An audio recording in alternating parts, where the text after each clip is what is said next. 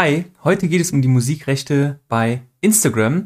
Und da ich diesen Text, der extrem lang ist, nicht auswendig kenne, weil ich den auch zusammen in Kooperation mit einem Anwalt, der hier nicht genannt werden möchte, ausgearbeitet habe, lese ich heute relativ viel ab. Das heißt, ihr müsst nicht die ganze Zeit auf den Bildschirm gucken, nutzt dieses Video sozusagen als eine Art Podcast oder wie auch immer ich hoffe, ich kann euch hiermit helfen. Ich möchte einen kleinen Disclaimer ganz am Anfang noch sagen.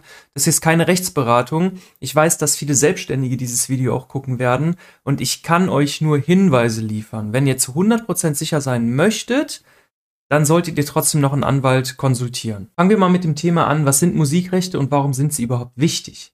In der Musikindustrie gibt es verschiedene Rechte, die von Urhebern, Künstlern, Plattenlabels und Verlagen gehalten werden.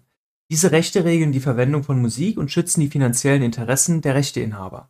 Als Content Creator auf Instagram, der Musik in seinen Inhalten verwendet, ist es wichtig, die Musikrechte zu verstehen und sie zu respektieren, um Urheberrechtsverletzungen zu vermeiden. Also der erste Weg ist schon mal, du musst kapieren, was Musikrechte überhaupt sind und wo sie herkommen und warum sie wichtig sind. Im Grunde geht es darum, dass Künstler wenn sie dann etwas geschaffen haben, eben daran auch Geld verdienen können. Musikrechte beinhalten in der Regel das Urheberrecht, das den Urheber oder den Komponisten vor unautorisierter Nutzung ihrer Werke schützt.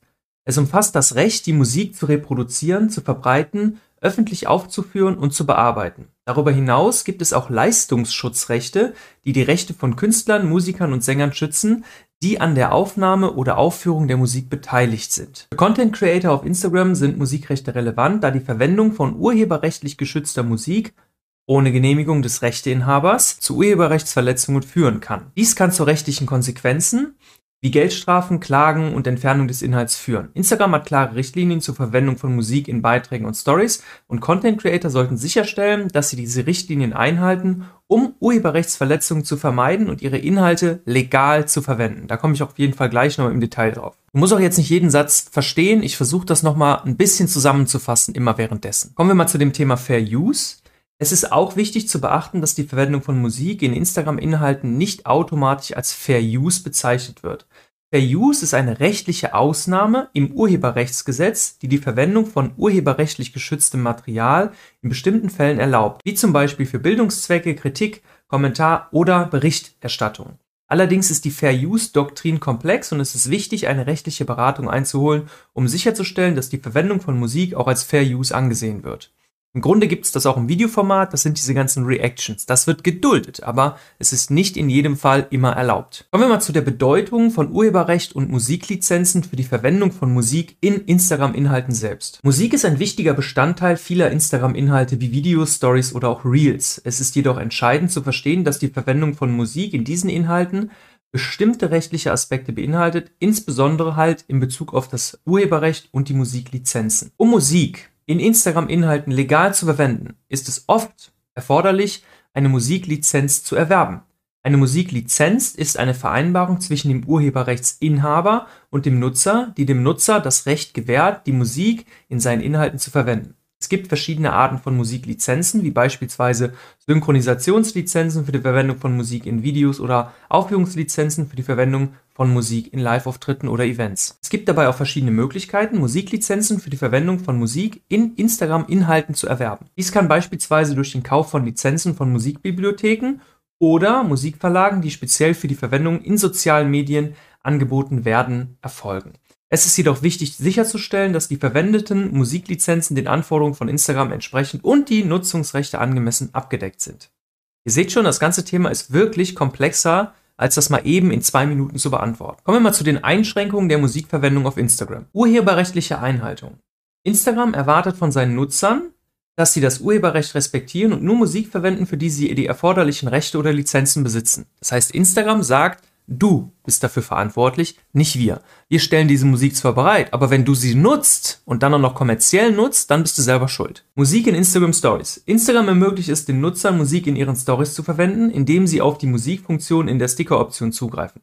Hier können Nutzer aus einer Auswahl von lizenzierten Musiktiteln auswählen und diese in ihren Stories verwenden, ohne dass weitere Lizenzen erforderlich sind. So steht's zumindest dann ja, bei Instagram drin. Allerdings würde ich auch hier super vorsichtig sein, weil im Grunde ändert das nichts. Wahrscheinlich ist das so eine Grauzone, weil Stories ablaufen. Jetzt haben aber ganz viele Leute auch Highlights gespeichert und da drinnen vielleicht auch Musik. Und das ist dann eben schon wieder ziemlich eindeutig. Was passiert mit Musik in Instagram-Beiträgen? Bei der Verwendung von Musik in regulären Beiträgen auf Instagram gelten die Richtlinien strenger. Instagram erlaubt keine Verwendung von urheberrechtlich geschützter Musik in Beiträgen, es sei denn, der Nutzer verfügt über die entsprechenden Rechte oder Lizenzen. Kommen wir mal zur gemeinfreien Musik. Gemeinfreie Musik, also Musik, deren Urheberrecht bereits abgelaufen ist oder frei von Urheberrechten ist, kann in Instagram-Inhalten verwendet werden, ohne dass zusätzliche Lizenzen erforderlich sind. Du musst dabei allerdings ziemlich krass aufpassen, weil das Urheberrecht kann in einem Land noch nicht abgelaufen sein. Das heißt, wenn dein Video jetzt viral geht in, keine Ahnung, Timbuktu und da ist dieses Urheberrecht eben noch nicht abgelaufen, dann könnten die Leute oder die, die Anwälte, was auch immer, dich aus Timbuktu verklagen. Welche Risiken von Urheberrechtsverletzungen gibt es denn und welche möglichen Folgen können daraus entstehen? Rechtliche Klagen erstmal. Also Urheberrechtsinhaber haben das Recht, rechtliche Schritte gegen Personen einzuleiten, die ihre Urheberrechte verletzen. Dies kann in Form von Klagen, Unterlassungsansprüchen oder Schadensersatzforderungen erfolgen.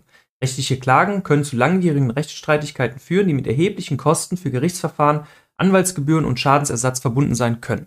Jetzt verklagt dich nicht der Künstler, meistens verklagt dich ein Anwalt im Auftrag der Plattenfirma und die macht das im Auftrag des Künstlers. Das heißt, es wird Anwälte geben, die verschiedene Plattenfirmen abklappern und dann bei Instagram, bei TikTok, bei überall, egal wo, auf die Suche gehen nach Leuten, die das verletzt haben. Und das geht sehr einfach, denn du kannst ja bei Instagram nach Songs filtern und dann wird dir einfach vorgeschlagen, wie viele Leute diesen Song schon benutzt haben. Und dann werden sie halt relativ schnell fündig werden. Schadensersatzforderungen. Bei nachgewiesener Urheberrechtsverletzung können Schadensersatzforderungen geltend gemacht werden. Die Höhe der Schadensersatzforderung hängt von verschiedenen Faktoren ab, darunter der Umfang der Urheberrechtsverletzung, der finanzielle Schaden für den Urheberrechtsinhaber und eventuelle Gewinne, die der Verletzer aus der Verletzung erzielt hat. Schadensersatzforderungen können beträchtlich sein und erhebliche finanzielle Belastungen für den Verletzer darstellen.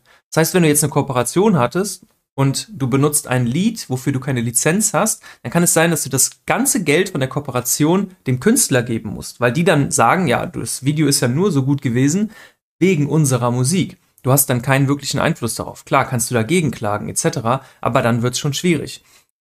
Und ein Riesenproblem ist, wenn du mit nicht lizenzierter Musik dann noch viral gehst. Sagen wir mal, du hast eine Million Aufrufe dann ist das hier exponentiell, weil der Schaden wird größer, je mehr Leute du erreichst. Und im schlimmsten Fall, das ist jetzt eine Mutmaßung, könnten sie sagen, naja, eine Million Menschen haben ja deswegen gar nicht meinen Song gekauft oder irgendwie sowas. Und dann kann so ein Ding wahrscheinlich auch in die Millionen gehen. Und dann kommen wir auch zu Strafen und Bußgeldern. Ich kann keine Höhe festsetzen, weil wie gesagt, das ist sehr individuell. In einigen Ländern können Urheberrechtsverletzungen auch mit Strafen und Bußgeldern geahndet werden.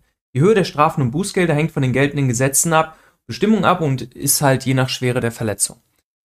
In den meisten Fällen liegt das irgendwo bei wenigen tausend Euro. Aber wie gesagt, es kann auch exponentiell nach oben gehen. Inhaltslöschung, klar, du musst dann diesen Inhalt löschen. Im Grunde genommen würde ich das dir jetzt schon empfehlen. Alle Inhalte mit nicht lizenzierter Musik musst du löschen.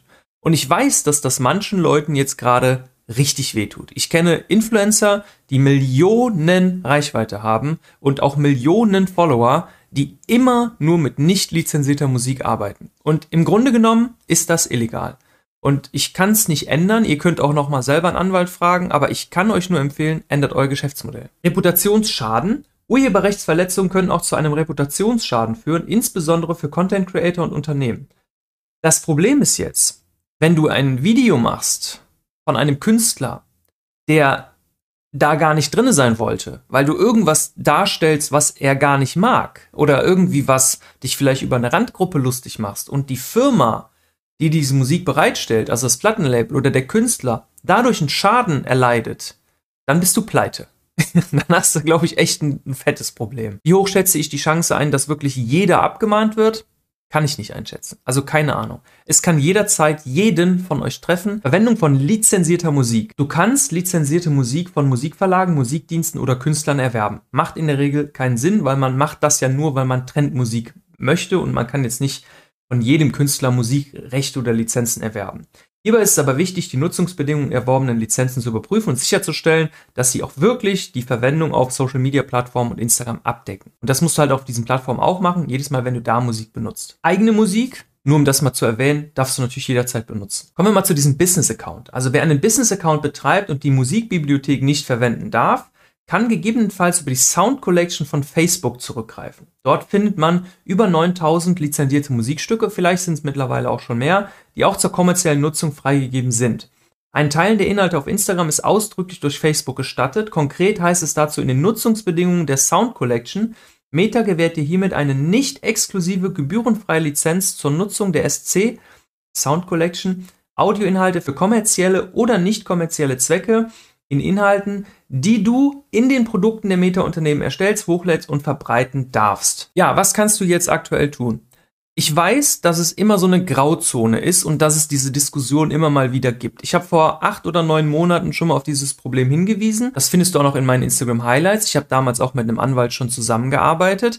Das Problem an der ganzen Sache ist, es interessiert so lange keinen, bis Abmahnwellen kommen. Und im Moment gibt es die. Es gibt aktuell findige Anwälte, was heißt findig, so kompliziert ist das Problem nicht, die sich mit Labels und Verlegern und Künstlern zusammengetan haben. Die Leute werden abgemahnt. Ich kenne davon schon welche. Das geht in die Tausende Euros. Also ich habe schon von Leuten gehört, die wirklich 3.000, 4.000, 5.000 Euro Schadensersatz zahlen mussten. Und die hatten tatsächlich sehr, sehr, sehr viele Reels mit viel Musik. Also die mussten dann nicht für jedes Video so viel bezahlen, sondern einmal irgendwie insgesamt keine Ahnung, vielleicht war aber der Anwalt auch nur für ein bestimmtes Musikstück irgendwie zuständig und das war doch für ein einziges Video. Weiß ich nicht, kenne nur die Gesamtsumme. Was ist mein Fazit und meine Aussicht? Reels werden dementsprechend aussterben. Und auch Plattformen wie TikTok, im Grunde ist es ja dort das gleiche, vermute ich zumindest, da habe ich jetzt noch nicht so tief recherchiert, wird wahrscheinlich irgendwann gar nicht mehr funktionieren, weil die Musikrechte einfach dermaßen kaputt gehen dadurch.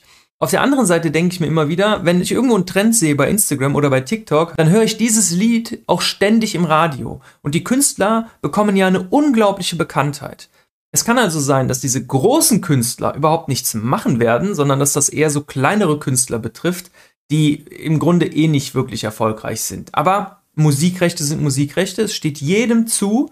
Jeder, der irgendwas eigenes aufgebaut hat, komponiert hat oder sonst was, kann dagegen vorgehen. Ist zum Teil auch so, dass ich schon ganz viele Leute hatte, die meine Stimme in irgendwelchen Reels benutzt haben und ich das aber nicht geil fand, wie sie das gemacht haben. Und ich kann das auch ans, also anecken lassen. Urheberrechtsverletzung kann ich sofort melden bei Instagram, dann wird dieser Beitrag auch entfernt.